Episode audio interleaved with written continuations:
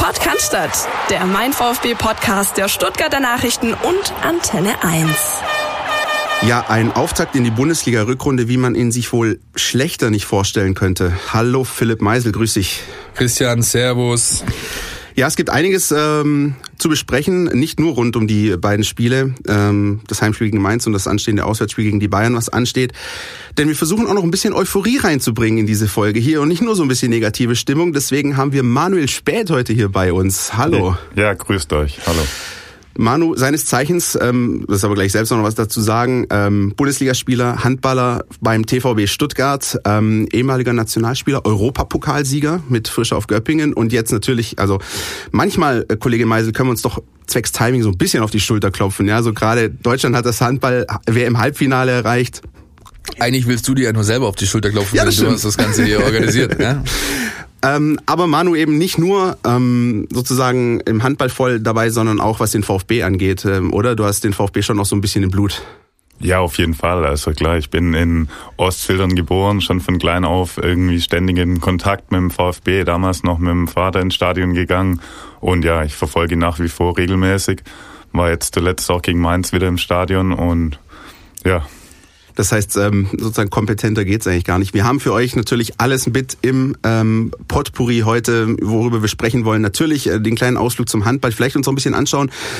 Was kann denn der Fußball vom Handball lernen oder umgekehrt? Wie, wie ist das? Gerade schauen ja viele auch äh, die Handball-WM, die vielleicht sonst nicht so viel mit dem Sport zu tun haben.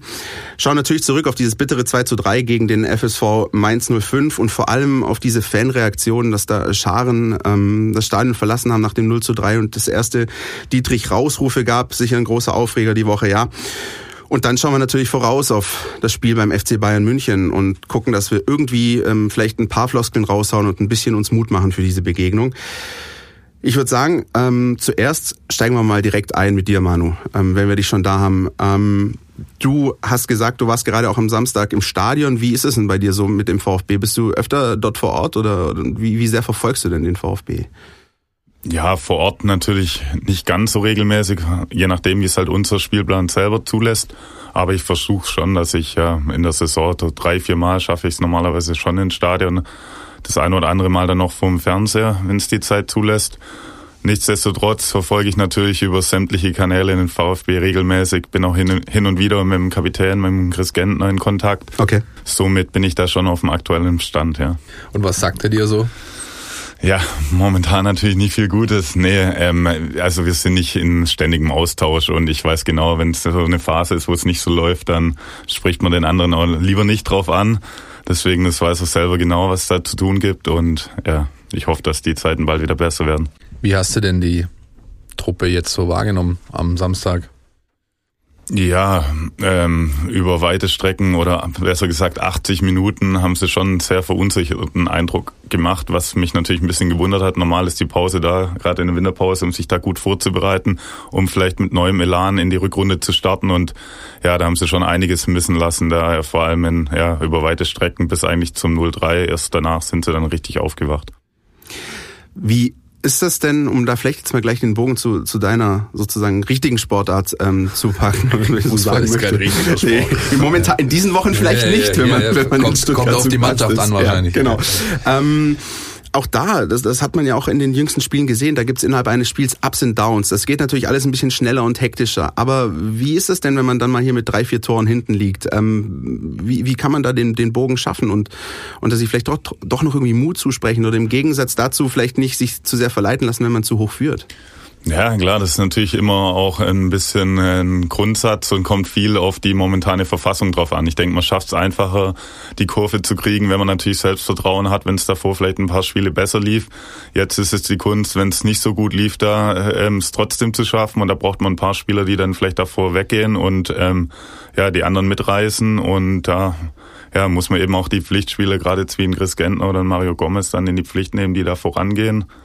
Und das haben sie jetzt in dem Spiel über weite Strecken leider nicht geschafft. Also das war dann zu spät, als sie es tatsächlich geschafft haben, irgendwie das Spiel noch versuchen zu drehen, aber da war dann die Zeit zu knapp.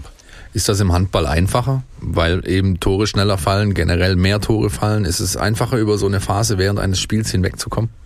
Wenn ich jetzt die Deutschen beispielsweise gesehen habe, die jetzt gegen Kroatien auch nicht, ich will nicht sagen, gar nicht geglänzt haben, aber die mussten schon die ein oder andere Phase überstehen und haben das gut gemacht. Ja, vielleicht, weil es, ähm, weil es doch in Summe mehr Angriffe gibt, mehr Möglichkeiten. Vielleicht ist es dann einfacher, ein bisschen Spiel zu drehen, aber man hat natürlich auch öfters ähm, die Gefahr, dass solche Phasen kommen und muss öfters dagegen ankämpfen. Deswegen, ja, ist ein bisschen schwierig zu vergleichen, aber ja. Mal, mal eine ganz blöde Frage, wie, wie viel kann denn so ein Timeout bewirken? Also die gibt's ja im Fußball äh, gewissermaßen nicht, da gibt's nur die Halbzeit. Da ist es aber auch ein bisschen getragen, also über 90 Minuten. Da gibt's ja immer mal so Phasen, wo sich so ein Spiel auch beruhigt. Die gibt's im Handball nicht. Wie viel kann das bewirken? Ja, ich bin auch doch immer wieder überrascht, wie viel tatsächlich so eine Minute Pause bewirken kann. Also nicht nur, dass man vielleicht ähm, sich selber nochmal auf die nächste Phase einstimmt, sondern einfach, um auch den Spielrhythmus vom Gegner zu nehmen. Also mhm. sie haben doch eine große Bedeutung und ja, in, vor allem in wichtigen Phasen werden sie dann auch gezielt eingesetzt, um vielleicht den nächsten Angriff zu besprechen. Vielleicht können wir ja gerade mal, wenn wir schon dabei sind, ein bisschen den kleinen Ausflug äh, zum Handball wagen. Die, die WM, die gerade läuft, große Euphorie natürlich in Deutschland. Du warst, das dürfen wir verraten, in Köln bei diesem Spiel Deutschland gegen Kroatien. Ähm, hast das sozusagen live vor Ort miterlebt. Was geht da bitte ab? Ja, also es war auch sehr kurzfristig, aber nachdem ich die Spiele zuvor im Fernsehen angeschaut habe, äh, musste ich einfach in die Halle, weil das war ja unglaublich, was da abging ja. und das wollte ich dann schon auch einmal live verfolgen und somit habe ich ja die Chance gestern genutzt, um das live vor Ort zu verfolgen und es war einfach Wahnsinn. Also ich, ja, ich kann mich nicht erinnern, dass es sowas schon mal gab. Also selbst 2007 ja, es war schon ein paar Jahre her, aber ich glaube, das wird gerade aktuell nochmal getoppt. Also es war Wahnsinn. Ich hatte zwar einen Sitzplatz, aber eigentlich bin ich 90, äh, 90 sage ich schon, weil wir hier im Fußball-Podcast sind, 60 Minuten gestanden. Ja. Wie ist denn ähm, die das generelle Niveau sportlich gesehen? Du als als als Profisportler, der den Sport jetzt auch schon lange betreibt, wie ist das im Vergleich zu früheren Turnieren beispielsweise? Ja, prinzipiell muss man schon sagen, dass oftmals bei Turnieren ähm, qualitätsmäßig vielleicht nicht das absolute Top-Niveau ist. Das liegt einfach daran, dass man alle zwei Tage spielen muss. Das schafft kein äh, Mensch der Welt, da immer wieder auf Top-Niveau zu sein. So ein Turnier lebt mehr von der Stammung, äh, von der Stimmung, vom Kampf, von den Emotionen. Also so absolute ja, Top-Qualität kann man da nicht erwarten. Ist natürlich auch schwierig in der Kürze der Zeit der Regeneration, aber das, das finde ich auffällig. Also ja, teilweise spielen die ja irgendwie innerhalb von 24 Stunden zwei Spiele und müssen da Vollgas geben. Das ist echt nicht ohne. Und ich, mir fällt auch noch auf, es ist ja jedes Jahr, der Rhythmus ist ja ein bisschen anderer. Ne? Du hast ja alle zwei Jahre eine EM und eine WM. Das heißt, jedes Jahr im Januar ist irgend so ein Highlight. Wenn dann irgendwann jetzt äh, 2020 in Tokio noch die Olympischen Spiele dazukommen, da hast du ja gar keine Pause. Ja, das wird ja immer ein heiß diskutiertes Thema. Eigentlich bei jedem Turnier geht's drum. Aber Fakt ist natürlich auch, dass so ein Turnier deutlich mehr Aufmerksamkeit erregt als jetzt die äh, normale Bundesliga, sage ich mal. Und dadurch mhm. ist der Handball ein bisschen auf die Turniere auch angewiesen, was natürlich auch für die, für die Jungs, die da dabei sind, ja schon von großem Nachteil ist, weil es einfach eine enorme Belastung ist. Am meisten Aufmerksamkeit erregt meiner Ansicht nach die Kleidungswahl von Bob Hanning. ja, natürlich Kannst du da ein paar interner Preis geben? Hat er, yeah. hat er einfach so ein Fable für, sag ich mal, ausdrucksstarke Mode oder ist er irgendwie yeah keine Ahnung, ja, ist natürlich auch in, in unserer WhatsApp, in unserer WhatsApp-Gruppe tagtäglich ein viel diskutiertes Thema und da geht es immer drum, wer den Pulli als Erster irgendwo im Internet findet. Ähm, ja, ich weiß auch nicht so ganz genau, was vielleicht vor dem ersten Spiel war sein Ziel vielleicht, dass er, ähm, dass er die Medien auf die WM einstimmt und somit dann große Werbefläche geschaffen hat, aber ja, insgesamt ist es doch sehr fragwürdig teilweise. ich glaube, das ist noch einigermaßen nett formuliert. Ja. Ich finde es großartig. Wir haben, äh, wir haben einen ressortfremden Kollegen, den Michael Setzer, der äh, eigentlich aus dem Ressort Leben ist, also viel so, ja, auch schon Unterhaltendes zu unserem täglichen Output auf den Portalen beiträgt, eine Stilkritik schreiben lassen. Findet ihr auf stuttgarternachrichten.de. Ich habe Tränen gelacht. Ja, also. Die Überschrift dürfen wir das verraten, ja, der Harald Glöckler des Handballs. also. Ja, gut, es war jetzt von einer anderen Zeitung, aber die Überschrift fand ich auch nicht schlecht. Vermisst jemand sein altes Sofakissen. Großartig. Definitiv. Manu, was ist drin für den Deutschen Handballbund, der sich vorbehaltlich des letzten Zwischenrundenspiels, der schon fürs Halbfinale qualifiziert hat? Ja, gut, Stand jetzt muss man sagen, ist alles möglich. Also mit, mit der Abwehr und dem Torhüter, denke ich, vorne ist noch viel Potenzial nach oben, aber ja, wir sind im Turnier absolut drin ähm, und ist alles möglich. Schwer wird es natürlich dann gegen die Dänen, vor allem wenn man gegen die im Finale in Dänemark spielen sollte. Das wird dann natürlich schon sehr schwierig. Das wäre gerade meine nächste Frage. Ich habe nämlich am Wochenende mit dem Jürgen Frei telefoniert, unserem Kollegen, der für Handball zuständig ist und gerade auch mit der Nationalmannschaft mitreist. Und er und ich, wir sind uns eigentlich einig, wir hätten gerne Dänemark im Halbfinale in Hamburg. Wie siehst du das? Ja, um sie tatsächlich zu schlagen, wäre das wahrscheinlich die beste Alternative, weil da kann man mit, kann man sie mit dem eigenen Publikum schlagen. Allerdings besteht natürlich dann auch die Gefahr, gegen den vermeintlich stärksten Gegner im Halbfinale rauszufliegen und somit vielleicht dann ohne Medaille dazustehen. Deswegen, ja, ich glaube, man muss nehmen, wie es kommt und in so einem Turnier in einem Spiel ist sowieso alles möglich.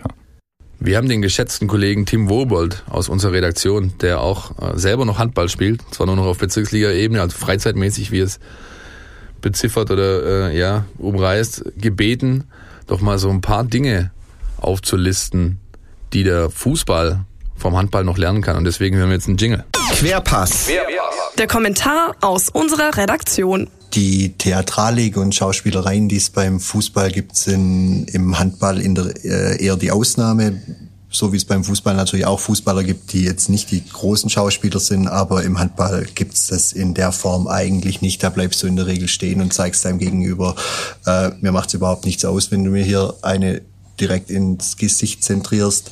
Ähm, der Respekt der Sportler den Schiedsrichtern gegenüber ist mit Sicherheit was, das können nicht nur Fußballer vom Handball lernen, sondern das können ganz viele vom Handball lernen, weil die Schiedsrichter bei uns einfach auch die Möglichkeit haben, dich kurzerhand für zwei Minuten von der Platte zu schicken, wenn du ihnen verbal oder gestikulierend blöd kommst. Die Fannähe der, der absoluten Topstars im Handball ist meines Wissens einzigartig. Da scheut sich auch ein Nico Karabatic nach einem Spiel nicht eine halbe Stunde bei seinen französischen Fans zu sein oder ein Uwe Gensheimer äh, in Mannheim ist bis heute eine Legende. Dann, wir hatten es mit dem Respekt gegen, gegenüber den Schiedsrichtern, auch die Zuschauer, wie die respektvoller mit dem Gegner umgehen beim Handball, finde ich auch sehr beeindruckend. Da gibt's keine Schmähgesänge, da wird die eigene Mannschaft unterstützt. Vielleicht gibt's mal eine Boshaftigkeit gegenüber den Schiedsrichter, äh, gegenüber den Schiedsrichtern, aber die, die Art und Weise, wie man sich einfach ausdrückt gegenüber Sportlern, ist auf der Handballtribüne auch eine ganz andere dann ist ein großer Vorteil des Sports mit Sicherheit, dass es der Schiedsrichter die Möglichkeit des Zeitspiels hat. Das heißt, wenn er den Eindruck hat, die Mannschaften sind nicht willens, offensiv aufs Tor drauf zu gehen, dann hebt er kurzerhand den Arm, dann haben die noch äh, eine Handvoll Pässe übrig und dann müssen sie schmeißen. Das heißt, so ein Ball, äh, Gebale oder ein Ball hin und her geschiebe wie im Fußball immer wieder, das gibt's im Handball in der Form nicht. Und das Thema Zeitstrafen hat man vorhin schon angerissen. Einfach, dass der Schiedsrichter die Möglichkeit hat, wie im Jugendfußball ja auch, einfach für Vergehen, die nicht rotwürdig sind, aber die einfach eine kurze Denkpause nach sich ziehen sollten, schickt er dich einfach für zwei Minuten auf die Bank. Und ich denke, das ist mit Sicherheit was, das würde auch den Erwachsenen im Fußball von der Kreisliga bis zu den Profis gut tun und mit Sicherheit den Schiedsrichtern auch eine Möglichkeit mehr geben, ähm, in der Spielsteuerung und in der Steuerung von Aggressionen auf dem Rasen. Mir ist aus diesem Deutschland-Kroatien-Spiel eine Szene besonders in Erinnerung geblieben. Das war, ich meine, es war Uwe Gensheimer und Jelko Musa, die irgendwie im, in der Nähe des äh, deutschen Kreises sich da um den Ball fast griechisch-römisch gerissen haben und, und äh, es sah wirklich brutal aus. Fünf Sekunden später umarmen sich beide auf dem Boden liegend. Ähm, ist das so ein bisschen das, was für den Handball spricht? Dieses, wir hauen uns 60 Minuten auf die Birne, aber hinterher können wir auch ein Bier zusammen trinken? Ja, es war, glaube ich, schon sinnbildlich für den Handball. Also es ist tatsächlich so, dass auf dem Spielfeld hart zur Sache geht, vielleicht mal auch mal anderer Meinung ist, aber ich denke spätestens, allerspätestens nach Schlusspfiff ist die Sache gegessen und ja, man umarmt sich wieder und wie, wie ist das denn, dieser Aspekt, den Tim gerade angesprochen hat, mit, mit Zeitspiel und so weiter? Also ich finde, wie gesagt, im Handball gibt's kaum den, den Moment zum Luftholen. Im Fußball kannst du, wenn du mal 2-0 führst, schon versuchen, das Ding runterzuspielen. Wie ist das? Ist, ist man da auch 60 Minuten sozusagen voll auf Adrenalin?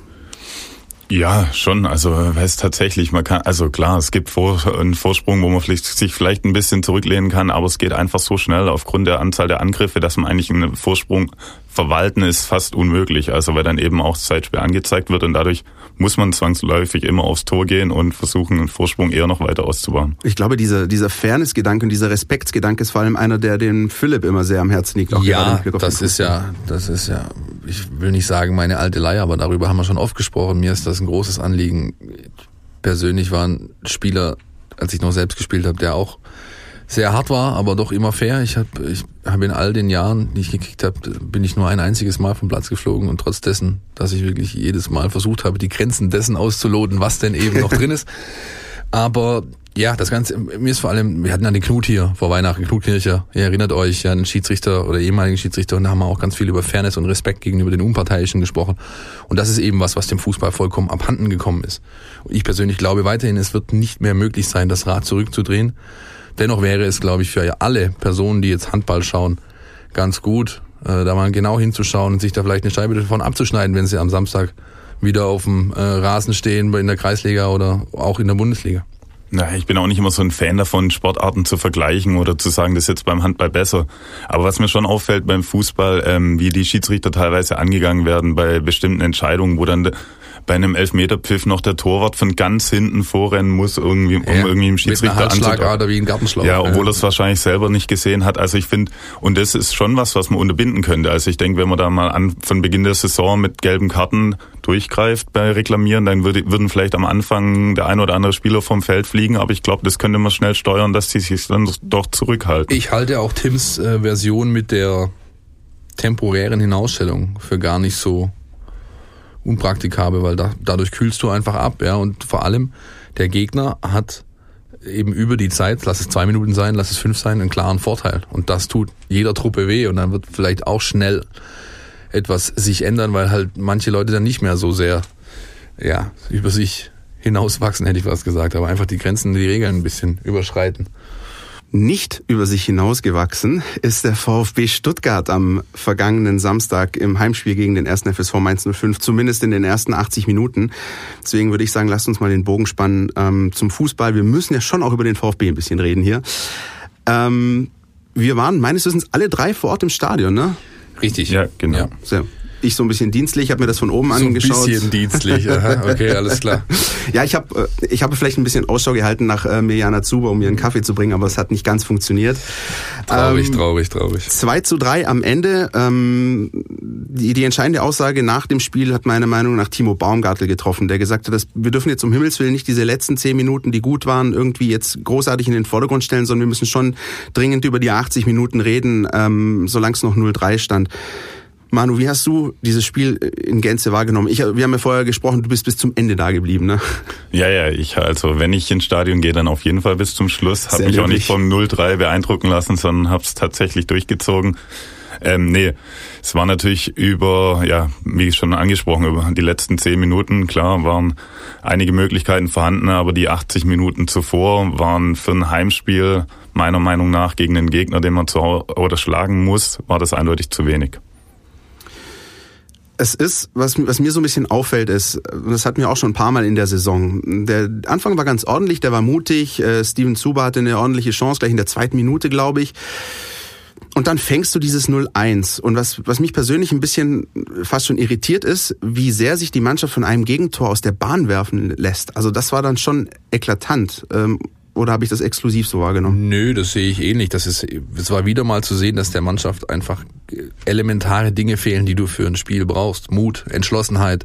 Für mich war eine der Schlüsselszenen nach dem 0-1 gab es einen Eckball für den VfB, der wird geblockt und der Abpraller landet in der zweiten Reihe und Castro läuft gegen Mateta auf diesen Ball zu. Die komplette Körperhaltung von Gonzalo Castro, die Art und Weise, wie er in die Situation geht, dieses fast schon verhuschte, oh Gott, jetzt muss ich da hin, aber was passiert? So gewinnst du keine Zweikämpfe. Nirgendwo, bei keinem Sport der Welt. Und dann läuft eben der Konter, der läuft erst Überzahl hinten raus, haben sie es dann noch verteidigt bekommen und haben nicht leicht das 0-2 kassiert. Das wäre ein Doppelschlag gewesen innerhalb von drei Minuten. Aber das war für mich so sinnbildlich dafür, dass der Mannschaft einfach ja, da, das ist, das ist der, das ist der, wie soll ich sagen, die Basis deines Spiels, solche Mhm. Dinge. Zweikampf, Härte, Laufleistung, Wille, Einsatz, Mut, Entschlossenheit. Und diese Dinge sind nicht vorhanden. Das ist, das ist gravierend, wenn du so aus einer Pause kommst in der Bundesliga. Manu, wie ist das? Ihr habt ja mit dem TVB eure Wintervorbereitung sozusagen noch vor euch, aber dann nimmt man sich ja einiges vor, übt bestimmte Dinge ein ähm, und dann nach äh, 20, 25 Minuten ist sowas gefühlt über den Haufen geworfen. Wie, was macht das mit einem Profisportler? Ja, man konnte schon merken, dass ähm, äh, die Jungs gewollt waren, äh, ge ja, oder am Anfang eben Gas geben wollten, zeigen wollten, dass sie vielleicht jetzt anders auftreten als noch in der Hinrunde.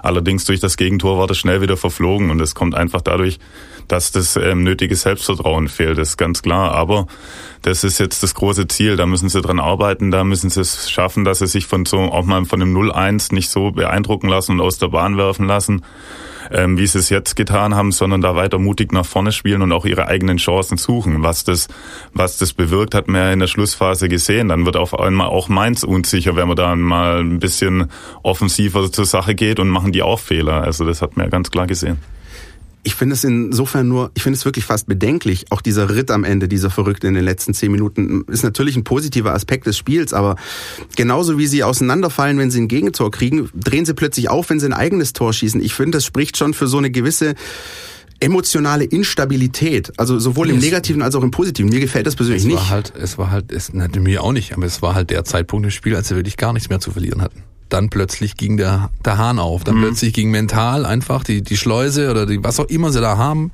war weg. Und dann hat es plötzlich funktioniert. Und dass du dann gegen einen Gegner wie Mainz, Mainz in allen Ehren, natürlich zu einer, zu einer gewissen Chancendichte kommst, auch in den letzten zehn Minuten, auch mit dem letzten Körnchen, was du noch im Tank hast, das ist doch vollkommen logisch.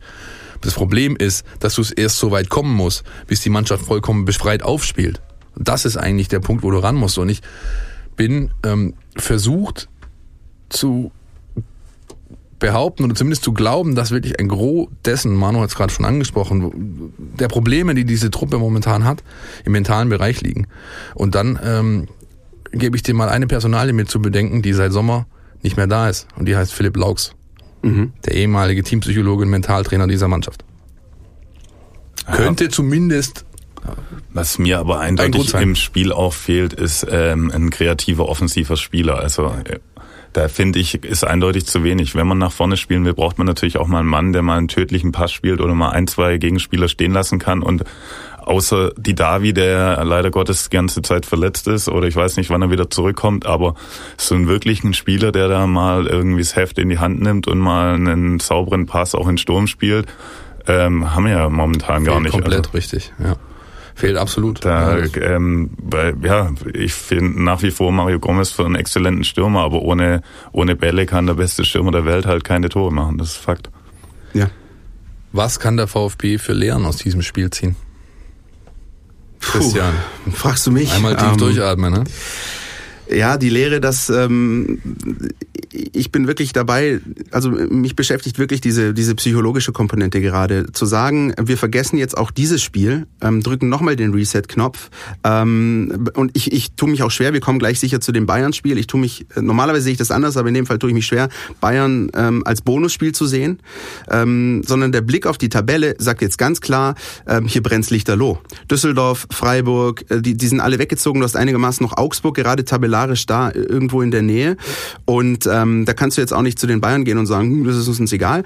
Die müssen ähm, all das, was gewesen ist, irgendwie hinter sich lassen, weil die Tabelle sieht zwar scheiße aus, aber es ist ja noch nichts verloren. Also du kannst ja immer noch, du hast ja immer noch 16 Spiele und ich finde, dieses Bewusstsein muss irgendwie reinkommen. Ähm, spielerisch kann ich dir ganz ehrlich sagen, kann ich nur dem äh, beipflichten, was Manu gesagt hat, es fehlt ein Spielmacher und es fehlt Kreativität, aber Mai, ähm, am 31. Ja, Januar ist die Transferperiode zu Ende. Das verstehe ich natürlich nicht. Also ist ja, für mich ist es offensichtlich, warum daran nicht gearbeitet wird. Also äh, mein man hat es verpasst, letztes Jahr da jemand zu holen, jetzt wieder. Klar, die Hoffnungen lagen auf die Davi, aber ist ja auch nicht von ungefähr, dass er ja. des Öfteren verletzt ist.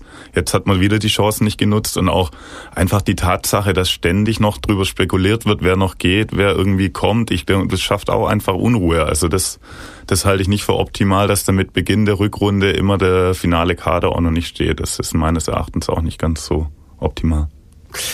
Ähm, was natürlich zu dem Ganzen noch hinzukommt, ähm, also eine Lehre aus dem Spiel, wenn man sie dann noch ziehen möchte, ist, der VfB ist gerade im Begriff, seine Anhängerschaft zu verlieren. Also es bröckelt. Das ist das, wovor wir, Philipp, du und ich schon seit Wochen, Monaten ein bisschen gewarnt haben. Ähm, am Samstagnachmittag hat sich das eklatant gezeigt. Und zwar nach dem Treffer zum äh, 0 zu 3 für den FSV Mainz 05. Da ging es dann los. Äh, aus Teilen der Kurve kamen dann erste, wir haben die Schnauze voll, Rufe, Dietrich raus. Ähm, möchte aber dazu gerne sagen, weil ich war ja, wie du, wie ich vorher schon gesagt habe, äh, teilweise auch dienstlich da. Also saß, ich saß auf der Medientribüne und ähm, auch hinter mir, vor mir, links von mir und rechts von mir gab es auch Menschen, die Dietrich rausgerufen haben. Also es ist keinesfalls nur eine Sache der Cannstatter Kurve in dem Moment gewesen. Ähm, scharenweise wurde, wurde das Stadion schon verlassen, 20 Minuten vor dem Ende und das ist fast die bedenklichste Lehre, wenn man so sagen möchte, aus diesem Spiel. Ähm, wie habt ihr das wahrgenommen im Stadion in dem Moment? Ihr wart ja beide auch da. Ähm, ja, es war tatsächlich so. Also schon beim 0-2 haben sich neben mir ein paar paar Leute verabschiedet. Dann beim 0-3 war es dann ganz eklatant. Also da ging es reihenweise.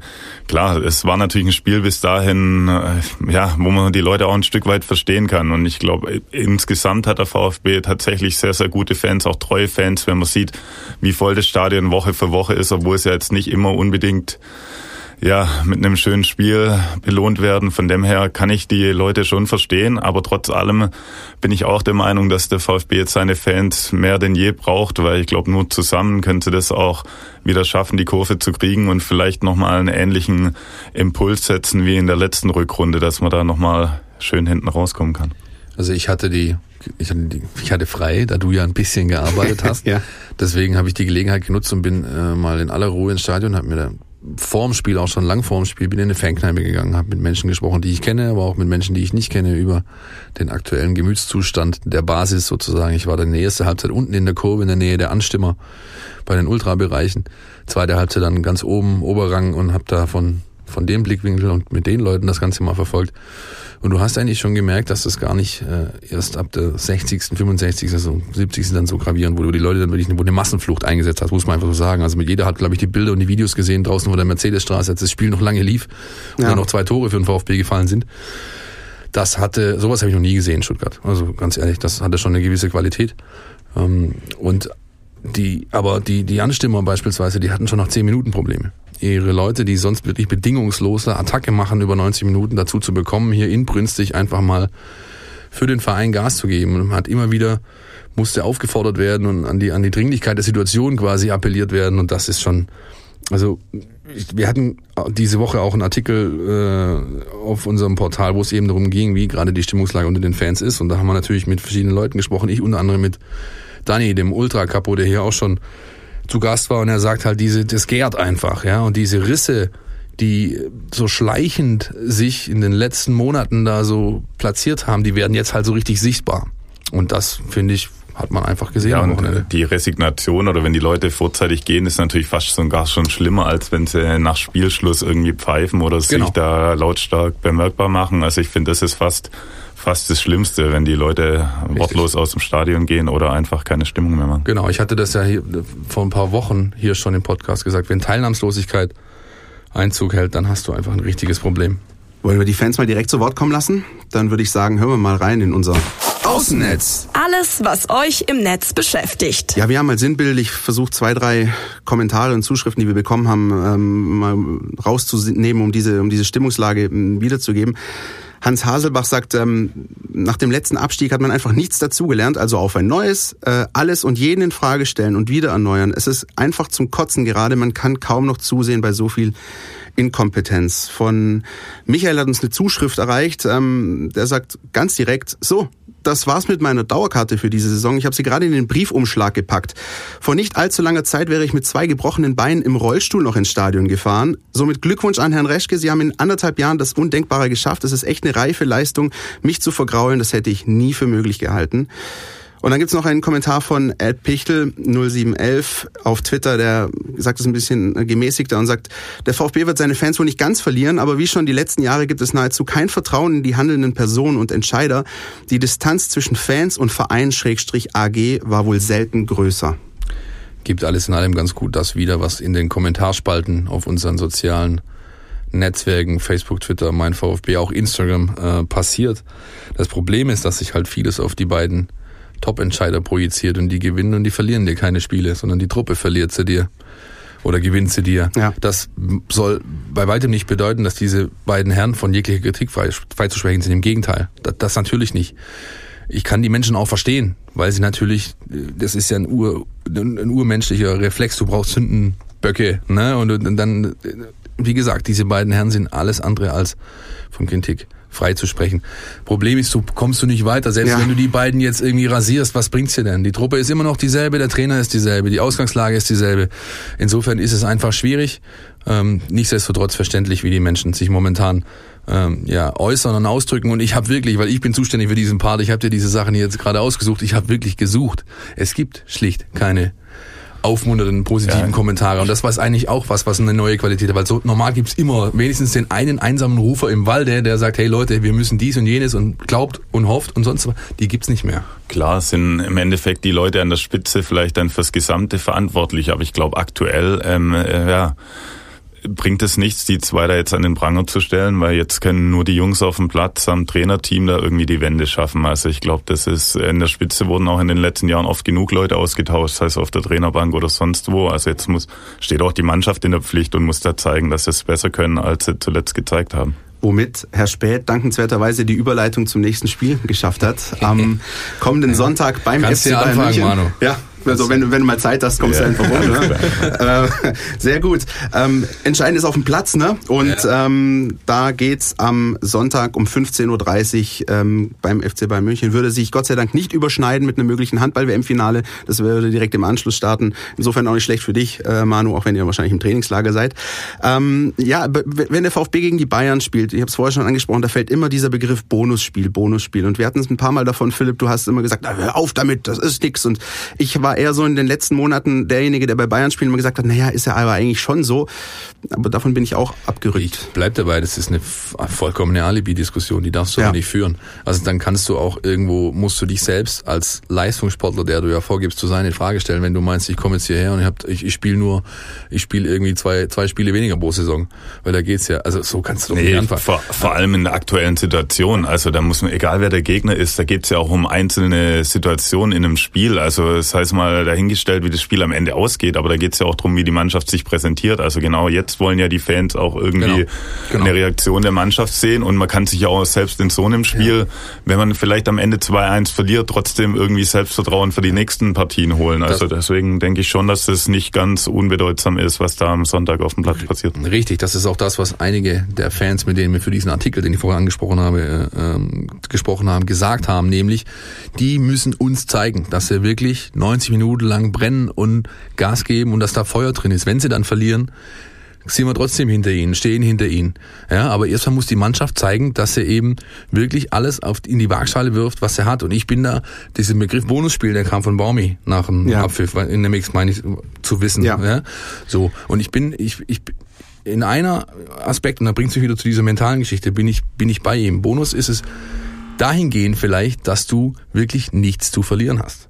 Du hast nichts zu verlieren. Es ist nicht wie gegen Mainz oder gegen Freiburg gegen Düsseldorf, Zumindest wo du liefern musst, sondern du hast gegen diese Truppe nichts zu verlieren. Sehe ich aber auch ein bisschen, also ergebnistechnisch ja, aber ich finde, man kann auch in so einem Spiel was verlieren, wenn man da sich emotionslos ähm, aufgibt und nachher, weiß nicht, mit 0-5, 0-6, das gab es ja alles schon gegen Ja. Bayern, Ja. ähm, abschlachten lässt, dann ähm, trägt das mit Sicherheit nicht dazu bei, dass man ins nächste Spiel ähm, mit einem gesunden Selbstvertrauen Das geht. ist, das ist richtig. Ich, vielleicht um es zu präzisieren. Also ich, ich also einfach du, äh, du gehst in dieses Spiel und eigentlich niemand erwartet mehr von dir außer vollen Einsatz zu liefern. Und wenn du das lieferst, hast du eigentlich schon gewonnen. So habe ich es gemeint. Klar hast du vollkommen Genau. recht. Du kannst ja nicht hinfahren und sagen, wir machen hier einen Ausflug, gehen nachher noch ins Hofbräuhaus und lassen uns sechs, sechs Stück einschenken. Das ist ja nicht drin, logisch. Aber ich finde es schon richtig. Ich, äh, man kann es vielleicht so zusammenfassen, du kannst so viel eins verlieren und du kannst so viel eins verlieren. Ja, klar, Das natürlich. ist, das ist wirklich äh, komisch. Du kannst aber auch wie vielleicht Fortuna Düsseldorf 3-3 spielen. Die haben auch zu Hause Borussia Dortmund 2-1 geschlagen. Also, dass es unmöglich ist, kann mir auch keiner erzählen. Vor dem Hintergrund, sorry, wenn ich reinkritsch, ist es vielleicht gar nicht so schlecht, dass du dieses 3-3 nicht gemacht hast, weil sonst hätte vielleicht der ein oder andere Augenwischerei betrieben und hätte gesagt, Ja. guck mal, wir, hätten noch, wir haben noch den Ausgleich. Nee, und wenn man eins jetzt mal mit dem Handball und Fußball vergleicht, dann ist wirklich tatsächlich so, dass man dann auch mal ähm, ein vermeintlich schlechterer Gegner gegen einen besseren mit Glück auch mal gewinnen kann, weil man eben mal mit einem 1-0 oder 2-1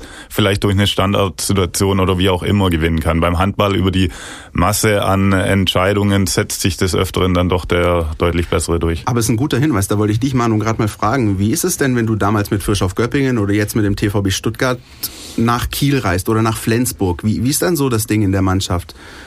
Ja, natürlich weiß man auch, dass wenn beide Mannschaften ihre optimale Leistung bringen, man chancenlos ist und das Spiel nicht gewinnen kann. Aber man hofft natürlich trotzdem immer, dass man vielleicht selber einen richtig guten Tag hat, der Gegner vielleicht keinen, keinen perfekten oder vielleicht einen selber sogar noch ein bisschen unterschätzt oder wie auch immer.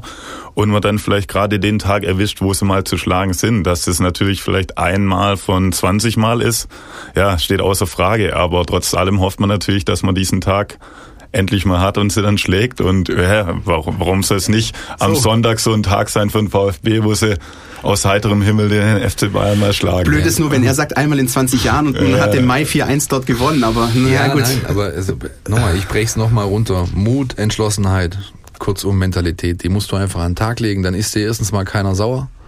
Und im Idealfall nimmst du wirklich was mit. Und das wäre, wäre zu wünschen. Ja? Oder vielleicht auch mal ein Typ, der ich muss an, wenn es, solche, wenn es um solche Diskussionen geht, muss ich immer an Winnie the X Jones denken. Ich weiß nicht, ob das dem einen oder anderen noch was sagt. Der legendäre Spieler aus England, einer der größten Rübel, die jemals Fußball gespielt haben. Und der hat zu Kenny Douglas, damals Liverpool-Legende, in Anfield Road, also im Stadion von Liverpool, mit dem völlig unter, äh, unterlegenen, äh, mit seiner Truppe, die waren haushoch, also äh, war Liverpool überlegen auf dem Papier und bei den Buchmachern.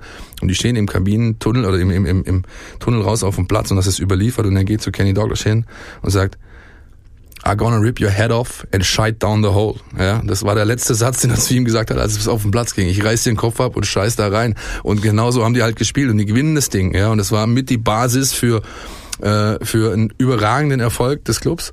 Und äh, solche Leute brauchst du halt und die vermisse ich manchmal einfach dieses gallige, dieses dieses dieses eklige, das ist das ich übersetzt doch diesen Spruch mal und steck ihn Santi Akasiba zu. Ja, ich Vielleicht. hatte da auch zum Beispiel Hoffnung in, in Steven Zuber, ganz ehrlich. Ja. ja. Ich meine, da ist jetzt noch zu früh irgendwas zu bewerten. Der hat jetzt seinen ersten Auftritt und hatte nur zweimal mit der Mannschaft trainiert, aber er ist eigentlich ein Spieler, der das, so habe ich ihn zumindest bisher wahrgenommen bei seinen Clubs und auch in der Nationalmannschaft, der diese Mentalität mitbringt und die brauchen wir einfach auf dem Platz. Wollen wir kurz über Personalien sprechen, Philipp? Ähm, hast du irgendwas mitbekommen? Gibt es jemanden, gibt es einen möglichen Wechsel, jemand, der möglicherweise reinrutschen könnte in die Startelf oder?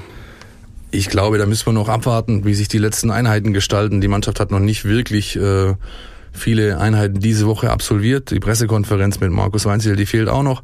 Dazu nehmen wir zu früh auf. Ich persönlich glaube nicht, dass allzu viel passieren wird. Äh, Pavard steht weiterhin nicht zur Verfügung. Der wird auch wahrscheinlich für Freiburg wird's da knapp. Ähm, Bartstuber, muskuläre Probleme, zumindest heißt es das mhm. öffentlich.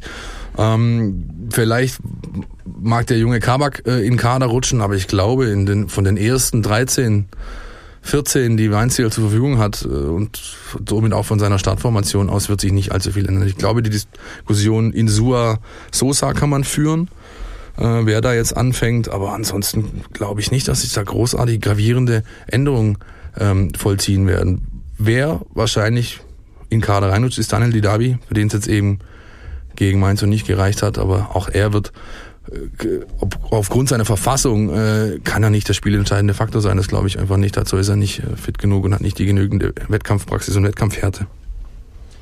Also ich habe in meiner in meiner mannschaftsinternen Comunio-Truppe Kempf und Gonzales, die ja wahnsinnig viele Punkte im vergangenen Spieltag geholt haben, aber ich werde es sicherheitshalber dieses Wochenende mal auf der Bank lassen.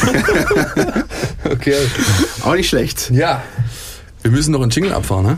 Unbedingt. Entweder oder. Unser Podcast Tiki Taka. So Manu, ähm, das ist der Punkt, der auf deinem Skript vor der Sendung nicht ausführlich äh, beschrieben ist. Da steht nur Tiki Taka mit dem Gast. Wir okay. machen folgendes. Äh, unser Podcast Tiki Taka, du kriegst jetzt äh, entweder oder Fragen, die ich dir stelle und du beantwortest sie einfach mit A oder B und begründest, warum du dich so entschieden hast, ne?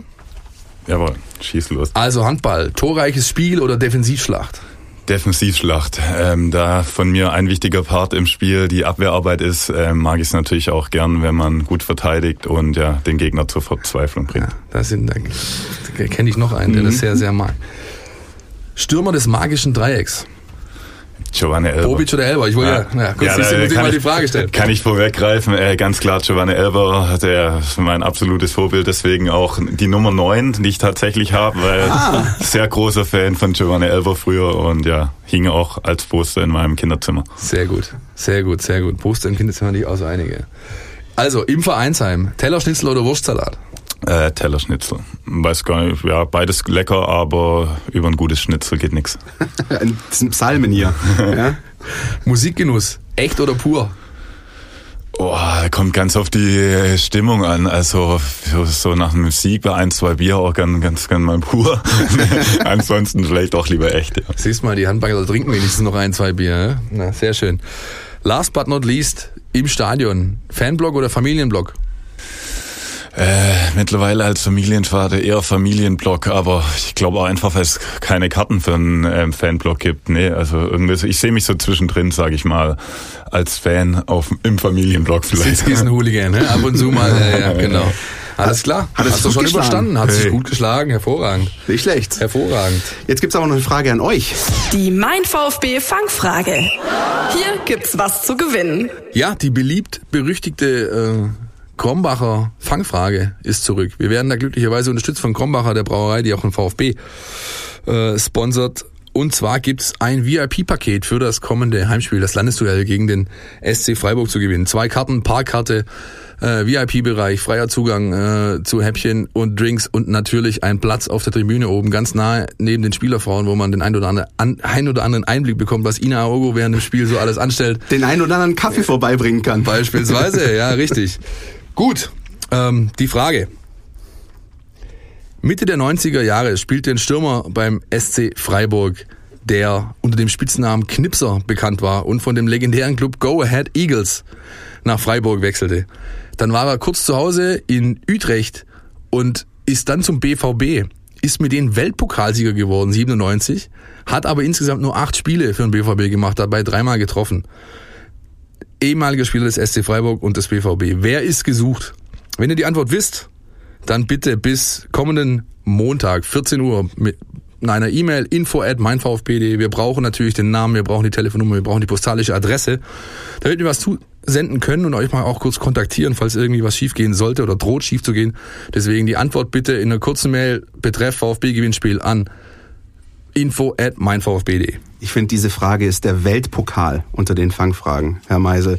Manu, hast du eine Ahnung, um wen sich's handeln könnte? Ich habe gerade auch schon überlegt, aber ich habe so ein, zwei Ideen, aber es hört sich auch sehr skurril an, die Frage. sagen. Connoisseure, sage ich ja Ja. nur, für Connoisseure. Ich habe den Typ sehr gemocht, der war irgendwie, der war irgendwie, ich habe den einfach gemocht. Ja, und deswegen ist er der Inhalt der dieswöchigen Fangfrage. Sehr schön. Dann würde ich sagen, haben wir soweit alles abgehandelt. Ähm, Manu, vielen Dank schon mal, dass du bei uns warst. Große gerne. Freude. Wie sieht dein äh, Wochenende jetzt aus? Ihr fahrt ins Trainingslager. Kannst du irgendwie den VfB-Handball noch verfolgen? Ja, genau. Wir fahren jetzt morgen in die Schweiz ins Trainingslager, haben dann natürlich eine, einige Einheiten auf dem Programm, aber ja, trotz allem wird man natürlich versuchen, die, die wichtigen Sportereignisse des Wochenendes mitzunehmen. Am Sonntag haben wir, so viel ich weiß, sogar Teambuilding-Tag. Also Ah, da, da, da werden sich die Sportereignisse schon verfolgen lassen. Ja, ich glaube, das ist immer ganz wichtig, so ein Timing, wenn man ins Trainingslager fährt. Und dann ähm, wünschen wir dir natürlich alles Gute und dem Team, dem TVB für die Rückrunde in der Bundesliga. Da sieht's ja punktetechnisch ein bisschen entspannter aus als beim VfB, ne? aber noch ganz gegessen ist die Suppe auch nicht. Ähm, nee, wir stehen ein bisschen besser da, aber wir haben ja auch den Anspruch, ähm, nicht nur nicht abzusteigen, sondern vielleicht auch ein Stück weit ins Mittelfeld vorzudringen und dadurch haben wir auch noch einiges an Arbeit vor uns. War das gerade ein subtiler Diss zum VfB? Hab ich da, Ich hab's, ich hab's mit Zahlen nicht so, aber die Tabelle kann ich noch lesen. Das ja, ich trotz allem, äh, da, selbst da ist ja noch einiges möglich, wenn man die Rückrunde Definitiv. von letztem Jahr in Betracht zieht, dann Ja. drücken wir die Daumen, dass es bald wieder besser wird. Mann, auch ich kann mich nur bedanken. Hat großen Spaß gemacht. Äh, viel Erfolg für die sportlichen Ziele. Vielen Dank. Vielleicht begrüßen wir dich auch mal wieder hier in unserer kleinen, schmucken Kabine. Sehr gerne. Mir bleibt abschließend nur noch zu sagen, wenn ihr da draußen Fragen, Anregungen, Kritik, Lob vielleicht sogar habt, dann kontaktiert uns einfach. Facebook, mein VfB oder Twitter, mein VfB oder schaut auf unserem Instagram-Kanal vorbei unter mein VfB. Da findet ihr übrigens gerade eine Abstimmung. Wir suchen den besten Offensivspieler des VfB Stuttgart. Äh, da könnt ihr also selbst mitmachen. Das ist eine kleine Umfrage am Start. Viel Tore sind ja noch nicht gefallen. Die Auswahl ist relativ begrenzt. Äh, insofern, aber nichtsdestotrotz ein kleiner, äh, ein kleiner Gimmick für euch zum Mitmachen. Ich sage Dankeschön und auf Wiederhören. Auf Wiederhören. Macht's gut. Podcast, der Mein VfB Podcast der Stuttgarter Nachrichten und Antenne 1.